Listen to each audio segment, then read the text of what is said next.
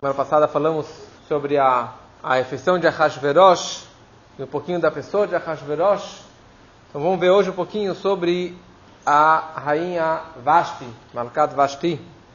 A Vashti, ao mesmo tempo que o Ahasverosh estava fazendo aquela mega festança, a segunda festa de sete dias, então a Vashti também decidiu fazer uma festa simultaneamente só para mulheres a refeição de Ahasverosh era só para homens, e a Vashti fez, na casa dela, na, na, no palácio dela, ela fez uma refeição só para mulheres.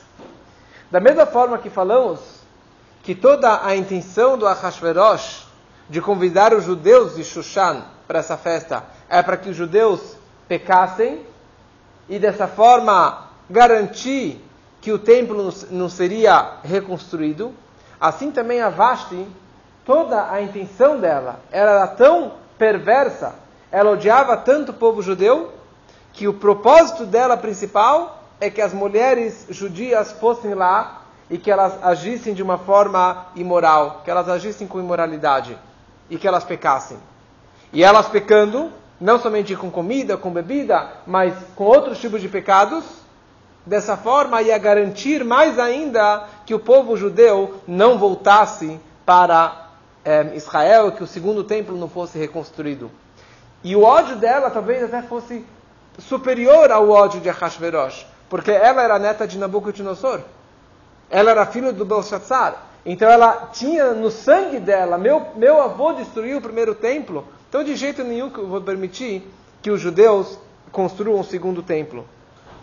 E, todo, e ela queria, na verdade, demonstrar isso para o próprio Hashverosh. Que eu tenho sangue azul, eu tenho sangue real, eu sou superior a você.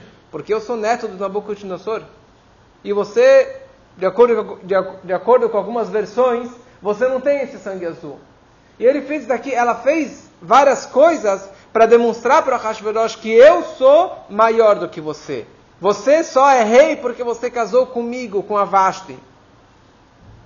Então, nessa refeição, ela convidou as pessoas de Shushan, todas as princesas e as pessoas é, importantes, e os judeus também.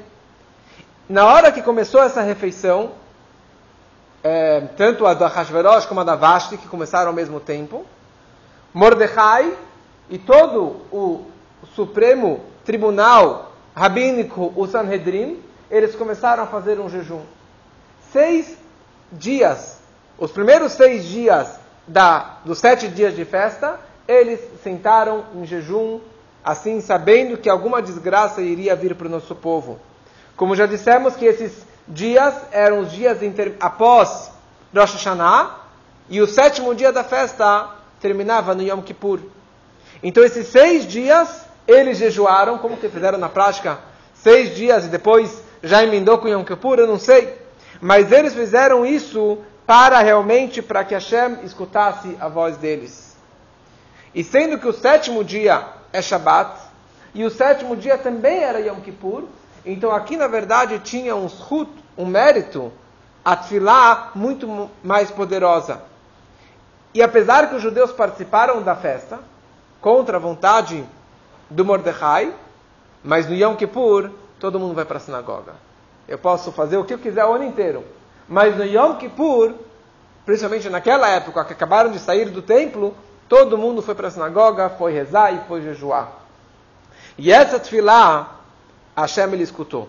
E essa que na verdade foi a grande proteção para o nosso povo, naquele sétimo dia, que era o dia máximo que o Ahasverosh e a Vashta queriam que o povo pecasse, o povo estava na sinagoga e não estavam lá participando da festa e bebendo e vendo todo aquele escândalo do Ahasverosh chamando a Vashti. Então, consta que três coisas ampliam a mente do homem. Três coisas deixam a pessoa mais feliz, digamos assim. Uma casa bonita, que é isso o que descrevemos como que era a mansão do Ahasverosh, de como que ele realmente expôs a sua mansão com objetos é, bonitos, e o terceiro, uma mulher, uma, uma mulher bonita. E isso que foi que ele queria apresentar nessa grande festa. Então, os colegas do Ahashverosh estavam todo mundo, cada um, se vangloriando, falando: a minha mulher é mais bonita. Mas a minha mulher é mais bonita. E o falou: a minha mulher, a Vashti, ela é a mulher mais bonita do mundo. E ela realmente era a mulher mais bonita. Consta que ela talvez era até mais bonita do que a própria rainha Esther. E as pessoas começaram a gostar do Ahashverosh, falaram, ela é bonita, porque você deu o melhor spa para ela, a melhor maquiagem, as melhores joias, a melhor coroa, tudo do bom e do melhor. E o Ahashverosh falou, não, ela é bonita naturalmente. E falaram, ah é? Falou, vocês querem ver? Tá bom. Então que ela venha para cá só com a coroa na cabeça. E nada mais debaixo disso. Essa que era a intenção do Ahashverosh. Que ela venha só, Beketer Malchut, só com a coroa na cabeça. Para vocês verem que não é as joias que deixam ela bonita. Ahashverosh manda uma mensagem para Vashti. E a Vashti não gostou da mensagem. A Vashti que preparou uma festa separada de homens e mulheres para não ter bagunça. Mas ela era uma mulher muito promíscua. Ela não era nada tzadeket. Ela era uma mulher muito perversa, muito imoral. Mas desta forma ela não aceitou. Ela não queria se expor dessa forma. E ela mandou uma mensagem para Hashverosh, falou, talvez eu possa ir com um véu, assim, para alguma coisa. Falou, não, não, só com a coroa. Falou, mas depois a gente é só... Não, não, não, na frente de todo mundo. E ele já estava no sétimo dia da festa, totalmente embriagado, porque os primeiros seis dias da festa ele se controlou, porque ele é o dono da festa, então ele tem que agradar todo mundo. Mas no último dia da festa, que ele já agradou todo mundo, ele encheu a cara e começou a falar besteira. É interessante porque a mereceu uma humilhação em público desse tamanho, desta forma. Porque existe uma regra que chama Midah Keneged Midah. Da mesma forma que você se comporta, assim você acaba recebendo em troco. Então, a Vasti, ela tinha várias empregadas, várias escravas. E quem que eram as escravas prediletas dela? Eram as mulheres judias. Então, ela fazia que elas trabalhassem para ela sem roupa, e principalmente ela fazia a questão que elas trabalhassem no Shabat. E no Shabat, não somente trabalhar, mas fazer um pecado para o nosso povo, que é costurar lã com linho. Ela sabia o que fazer uma costura de lã com linho é um dos nossos pecados, ela queria que eles fizessem isso no dia do Shabat. Qual era a intenção da Vashti? Antes da festa, já nos anos anteriores, ela já queria que o povo pecasse, que as mulheres pecando, elas iriam profanar o Shabat, e elas profanando o Shabat, elas iriam não ser mais religiosas, não iriam mais educar os filhos num caminho de Torá e de Mitzvot, iam acabar levando os maridos também para o mau caminho. E dessa forma, o Beit HaMikdash aquela profecia de 70 anos não iria se, se concretizar. Então, tudo isso era a intenção dela. Então, da mesma forma, ela acabou sendo castigada neste dia do Shabat, por ela ter profanado o Shabat, é, feito que as mulheres judias profanassem o Shabat, ela acabou sendo é, castigada na mesma moeda. Então, o Ahasverosh chamou ela para que ela fosse se apresentar na frente do povo. E ela recusou. Ele mandou mais uma vez, ela se recusou, tentou com véu e, e, e ele recusou. Mas uma das explicações que ela recusou tanto é porque Deus castigou ela, porque talvez ela até iria. Mas Deus castigou ela, assim consta no Medrash, com dois castigos. Um, que ela ficou toda leprosa, com manchas no corpo toda, e também nasceu alguma coisa, tipo, tipo um rabo nasceu nela. Que ela ficou realmente feia. E por essa razão que, com tudo que ele estava implorando que ela viesse, e ela sabia, sabia que ela estava arriscando sua própria vida, dessa forma feia, dessa forma que ela estava fisicamente, ela não ia se apresentar na frente do Ahashverosh. E o Ahashverosh ficou furioso e não sabia o que fazer com, com a Vashti. Por um lado, ele queria perdoá-la porque ele estava bêbado e talvez isso, talvez aquilo. Da forma que ele estava exigindo que ela viesse para ele, não era tão digno. Mas, primeiro ele vira para os sete sábios judeus, que eram os conselheiros dele, pedindo para eles a opinião o que fazer com a Vashti. E os judeus, nossos Rahamim, pensaram: bom, a gente não pode falar nem para lá nem para cá, porque vai ser culpa do judeu que a Vashti foi morta. Ou se ela não for castigada, vai ser culpa do judeu. Então eles se esquivaram. Eles saíram e falaram: a gente tem que pensar. E daí o Ahasverosh chamou os sete ministros dele, que cada ministro era de um outro país, cada ministro era responsável por um, uma área, uma parte do palácio e do reinado, pelos animais, pela plantação, pelas entradas, pelas saídas e assim por diante, pela comida. E perguntou para eles: Malasod Bamalka Vashti, o que, que eu faço com a, com a rainha Vashti? E eles começaram a pensar para cá e para lá. E o caçula, o menor dos sete, o mais, no nível mais baixo, era um que se chamava Memuhan. Memuhan. Quem era esse Memuhan? Uns dizem que era o Daniel, que entrou na jaula dos leões, sem entrar em detalhes. Mas a, a opinião mais conhecida é que Memuhan era o próprio Haman.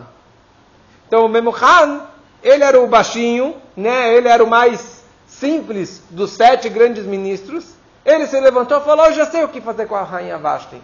Você tem que, antes de eu falar o que você tem que fazer com ela, na verdade, a humilhação não é só contra a vossa majestade.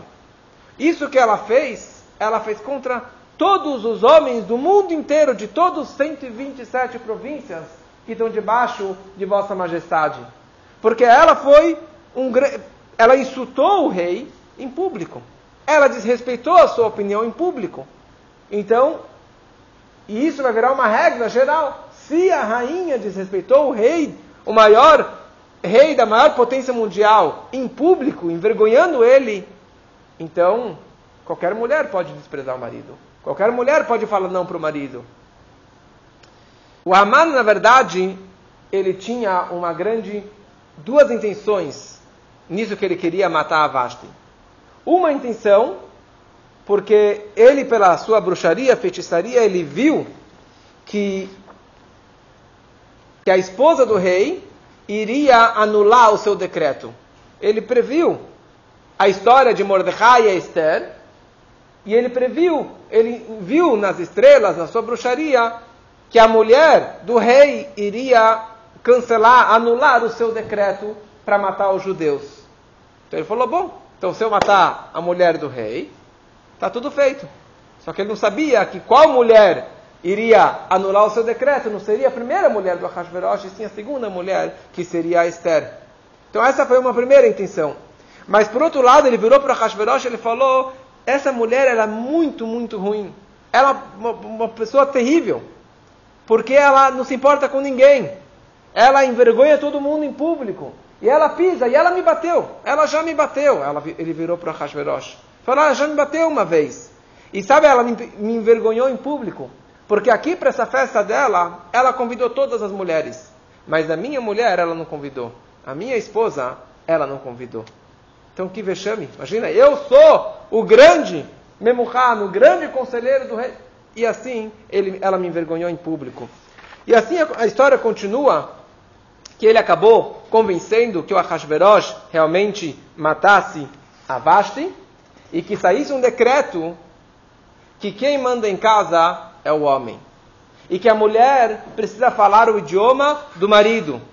E que ela tem que abaixar a cabeça perante o marido. Apesar que ele não é ninguém, mas quem manda em casa é o marido. E ele tem que ser que nem um rei, que nem um ministro.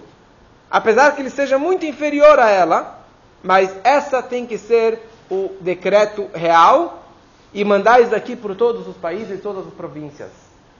E o Haman, na verdade, com isso ele queria, ele tinha uma filha.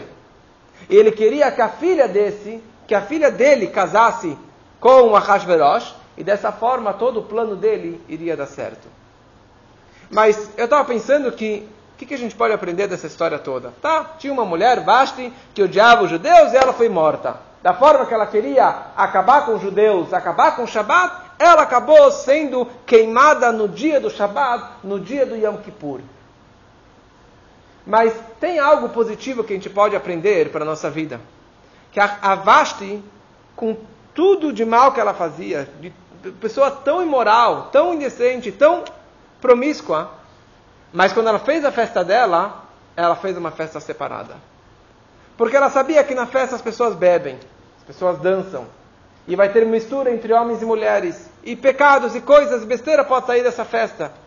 Então ela combinou desde o princípio que fosse em outro palácio, que fosse num outro salão, numa outra casa, para não ter essa mistura entre homens e mulheres. Para que tivesse, na verdade, essa, esse recato, essa modéstia. Apesar que ela não era uma pessoa modesta. Mas na prática, nessa festa, ela estava se comportando dessa forma.